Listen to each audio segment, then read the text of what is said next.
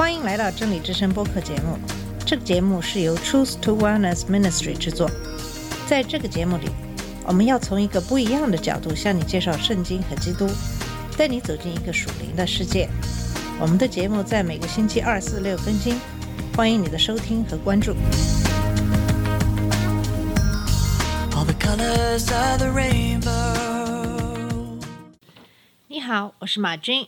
我们上期节目结束了对《创世纪》这本书的研读，同时我也针对中国人对于神创造天地、亚当夏娃都是神话故事这个主观印象来解释很多在圣经里的细节，通过现代科学、考古学印证，《创世纪》中记载的事情的真实性应该是非常高的。当然有很多的疑问，圣经并没有做详细的解释。其中的原因我也讲过，圣经是一部经历几千年历史的书籍，这样的书必须要用世代都可以看得懂的语言，才可以永久流传。我想，对于古代的人来说，互联网和战争等这样的词一定都是非常陌生的。同样，我们现代人对于古代所使用的一些词汇也一定不是非常熟悉。这就需要圣经的书写可以让世代人都可以看懂。同时，耶和华是有大能的、无所不能的神，他选择不向我们揭示一些信息，自然有他的道理。他不需要向我们解释和说明。最重要的是，我们在研读圣经的时候，必须要有一个谦卑的心，而不是一个时刻想到怎样去反驳圣经不是事实的这个心态去读。我在刚开始读圣经的时候，很多东西都不懂，也就没什么兴致。可是，如果我们用一个开放的思维来看待圣经，很多问题可能就非常容易理解了。在《创世纪》这本书中，总共有五十章，其中神创造世界的经文在第一章和第二章，剩下的章节都是讲述人在地上的生活。神造了亚当夏娃，亚当夏娃是不是这个地球上的唯一的人类？圣经中没有说明，但是很多的经文显示，当时还是有其他人在这个地球上生活。亚当夏娃生了该隐和亚伯，后来又生了赛特。诺亚是赛特的后代。在那个时候，神认为人罪恶甚大，后悔造人，要用洪水消灭地上的一切。可是唯有诺亚在神面前蒙恩，就让他造方舟。诺亚和三个儿子在大洪水中幸存。三个儿子以后分身在世界各地。按理说，现在人类应该都是诺亚的三个儿子的后代。亚伯拉罕是诺亚的儿子闪的后代。耶和华和亚伯拉罕立约，亚伯拉罕的儿子是以撒。以撒生了雅各和以扫，雅各偷了长子的身份，到他舅舅家去躲避哥哥的报复。他在舅舅家娶了舅舅的两个女儿，并和两个女儿的使女也都生了孩子。雅各有十二个儿子，这十二个儿子就是以色列的十二个支派。在他的十二个儿子当中，约瑟和便雅悯是他的爱妻拉结所生。拉结在生便雅悯的时候难产，死在路上。因此，他格外疼爱约瑟和便雅悯。约瑟的哥哥嫉妒约瑟，就把约瑟卖给米甸人，卖到埃及做奴隶。可是耶和华和他同在，使他事事顺利，身为主人的管家。可是主母喜欢约瑟，勾引他，约瑟不从，被主母诬陷下监。在监狱里，他给法老的九正和善长解梦。九正出去，并没有记住要帮助约瑟出狱。约瑟又坐了两年的牢，直到法老做了梦，没有人解。这时候，九正才向法老推荐约瑟。约瑟解闷，被法老委以重任，管理国家，以应对未来的饥荒。七年丰年过去，就是七年荒年。雅各也派自己的儿子去埃及买粮。约瑟和家人相认，并让雅各及全家迁往埃及，住在歌山地。创世纪。以雅各和约瑟离世为结束。我们以前说过，圣经的前五本书是摩西写的，叫做《摩西五经》。圣经中的第二本书是《出埃及记》，《出埃及记》记载了约瑟死后，以色列人在埃及的故事，以及犹太人逾越节的起源。约瑟离世以后，有不知道约瑟的新王兴起，看到以色列人极其昌盛，就苦待他们，让他们做苦力。那是他们在埃及已经为奴四百年，神眷顾以色列人，就让摩西带领以色列人过红海出埃及。在这本书中，也有很多作为我们人来说觉得不可能的事情，包括耶和华在西乃山向摩西显现，摩西在埃及行的一切神迹，以及以色列人过红海。根据历史文献，出埃及的时间大概是在公元前一千五百八十年到公元前一千两百三十年。这个时间是根据《列王纪》中所罗门王开始建殿的时间推算出来。《列王纪》六章一节显示，以色列人出埃及地后四百八十年，所罗门王才开始建圣殿。由于建殿的时间大约在公元前九百六十年，所以以色列应该在公元前一千四百四十年左右出埃及。出埃及记是以以色列人在埃及住了四百年为开始，这时候距离约瑟离世也就是大概四百年。约瑟在世的时候，法老因为约瑟的缘故，对以色列人非常宽容，因此以色列人在歌山地逐渐发展壮大。当有不知道约瑟的王兴起的时候，看到以色列人壮大，就非常忧愁，于是就苦待他们，让他们做苦工，把他们当奴隶使用，为法老的建筑工程制造砖瓦。我们知道耶和华许诺亚伯拉罕、以撒、雅各，要把迦南地给他们为业。如果以色列人一直住在埃及，他们也就不可能占据迦南地，以色列也就不能建立自己的国家。以色列人在离开埃及的过程中，形成了逾越节这个纪念节日。离开埃及以后，他们进入旷野，神在旷野里给摩西颁布以色列人的法律，这就是摩西十诫。在这本书的最后一部分，是讲到以色列民族的很多的律法、风俗、祭祀仪式、会幕和祭司的职位等等，这些就不是纯粹的历史事件的叙述。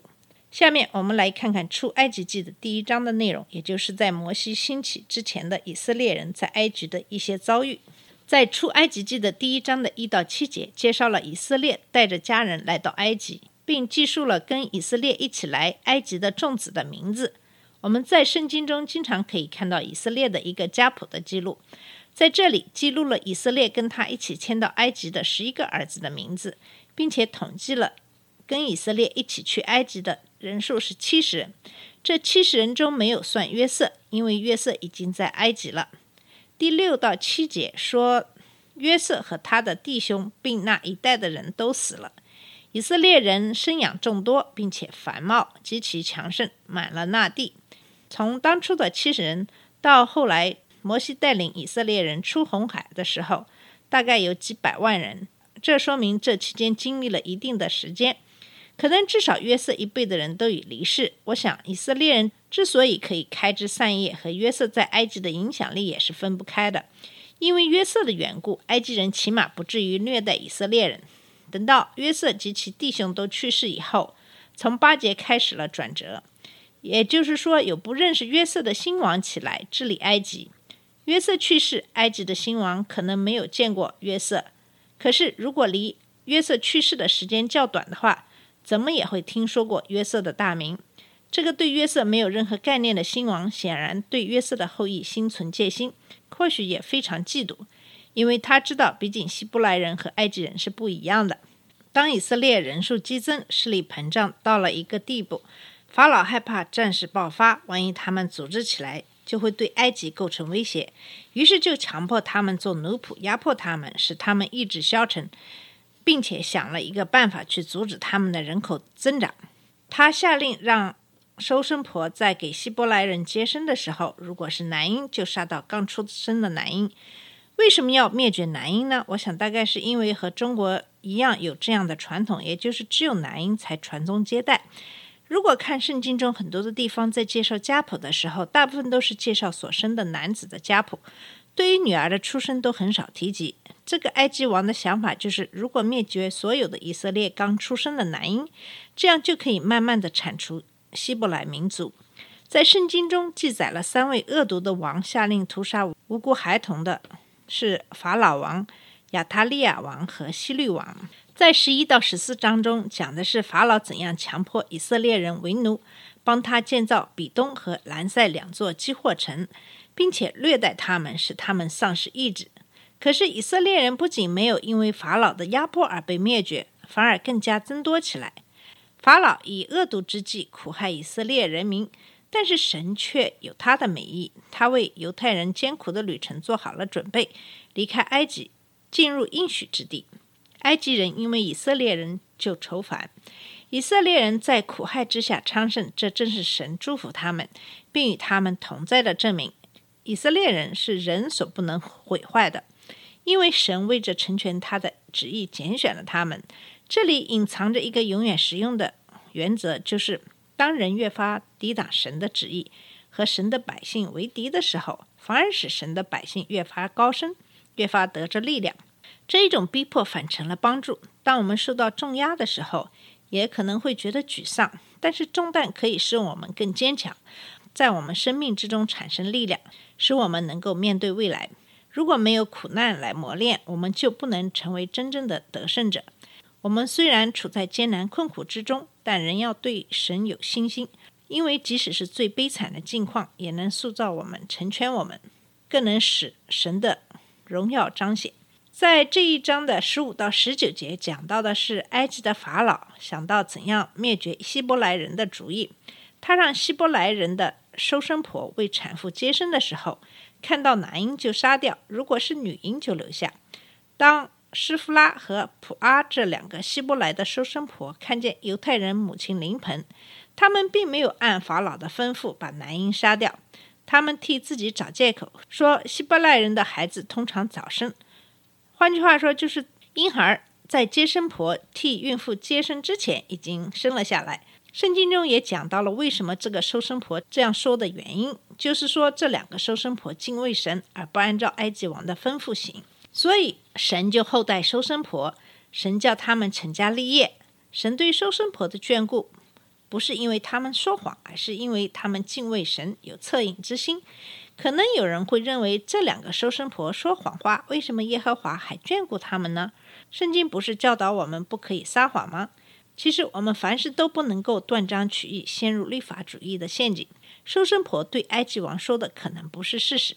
可是他们这样做的原因是为了救人，为了救受膏的以色列民族。更重要的是敬畏耶和华才是最重要的。作为收生婆来说，如果他不撒一个小谎，他们就要按照埃及王的旨意去杀人。我想对比这两件事情，孰轻孰重，显而易见。最后，法老看到希伯来人的收生婆不肯合作，就吩咐自己的子民去执行命令：以色列人所生的男孩，你们都要丢在河里。我想这一切都是以色列人在埃及苦难的开始。好了，我们这期节目就到这里，在下期节目里我们会继续给你讲解出埃及记的内容。谢谢你的收听，下次节目再见。这里是真理之声播客节目，真理之声是 Truth to Wellness Ministry 旗下的一个节目，由 Truth to Wellness Ministry 制作和播出。如果你有什么想跟我们分享，请给我们发电子邮件，我们的邮箱地址是 truth to wellness at gmail dot com。你也可以直接去我们的网站 www dot truth to wellness dot com 浏览更多的信息。下次节目再见。